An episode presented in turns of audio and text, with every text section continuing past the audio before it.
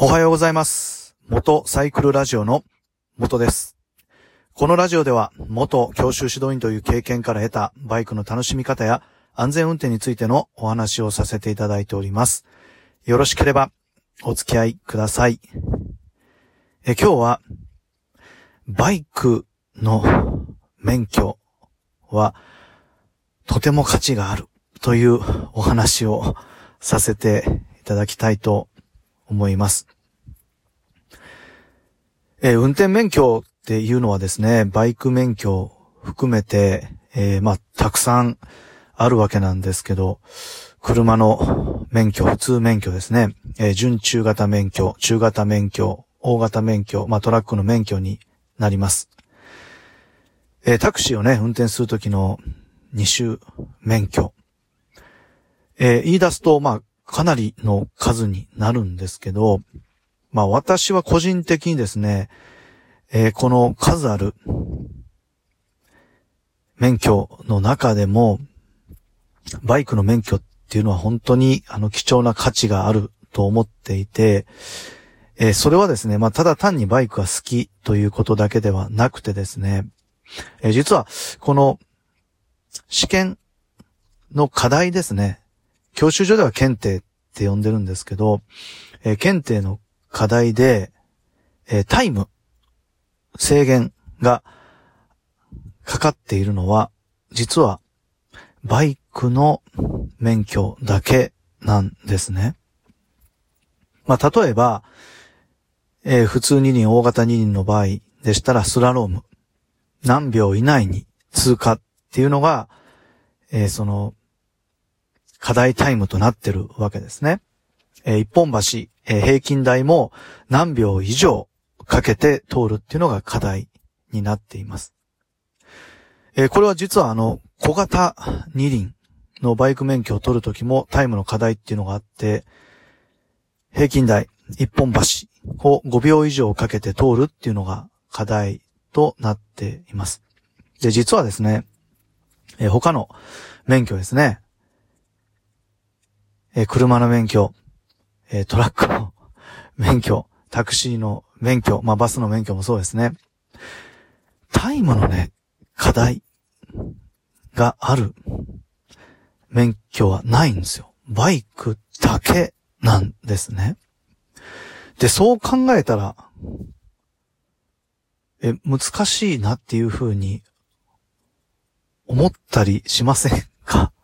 なんかあの、バイクの教習免許を取るときっていうのは、そのスラロームとかね、一本橋、あのタイムの課題があるのがなんか当たり前みたいなね、感じになってると思うんですけど、えー実は実は、他の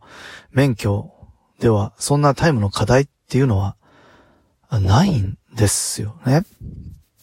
で、しかもこのバイクの場合っていうのは、まあ例えば、あの普通二輪とか大型二輪になった場合、えーまあいわゆる、あの、マニュアル車を乗る場合ですね、教習所でその練習検定をする場合に、あの、ネイキッド型のバイクですよね。CB400 とか NC の750、大型のバイクを乗るにあたってですね、え要は、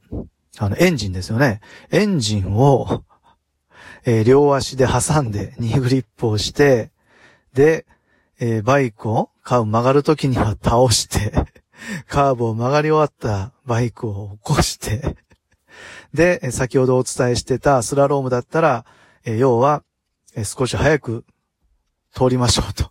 一本橋だったら逆にゆっくり行きましょうっていうのを、あの、エンジンを足で挟んで、えーそんなことをしてるわけですよ。で、こう、冷静にですね、こう考えてみると、やっぱりね、バイクの免許取るって、えーまあ簡単ではないんですよね。まあ当然、あの時間をかけてこう練習をしていくことで、えー慣れていって、免許取得っていうのがね、えーできた後で考えたら、あ、なんかスムーズに取れたなって思う方も当然いるとは思うんですけど、でも他の免許とね、え比較するとですね、私は、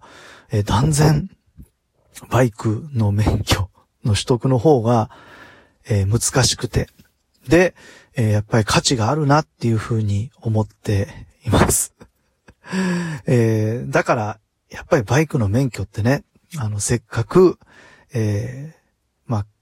苦労して、苦労していない方もいるかもしれないですけど、やっぱり難しいんですよね。その難しい、え、課題、練習で最終的には検定を通って、えー、取得したバイク免許っていうのは、やっぱり大切にしたいですよねっていうのが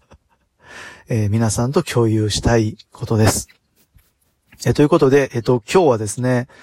えバイクの免許っていうのは、えまあ、本当に価値があると思っているあのお話を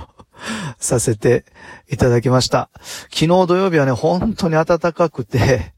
えー、まあ、買い物行きがてらバイクに乗ったんですけど、なんか春のような陽気で、今日もそうなってくれたらいいなっていうふうに思っています。で、今日は、えー、YouTube の撮影と、えー、ブログを書くっていうことを、あの、い、いつ、いつもながら、あの、やっていきたいなと思っています。えー、それでは、最後までお聞きくださいまして、ありがとうございました。えー、皆様が素敵な良い一日になりますように えー、お祈りしております。えー、それでは、またです。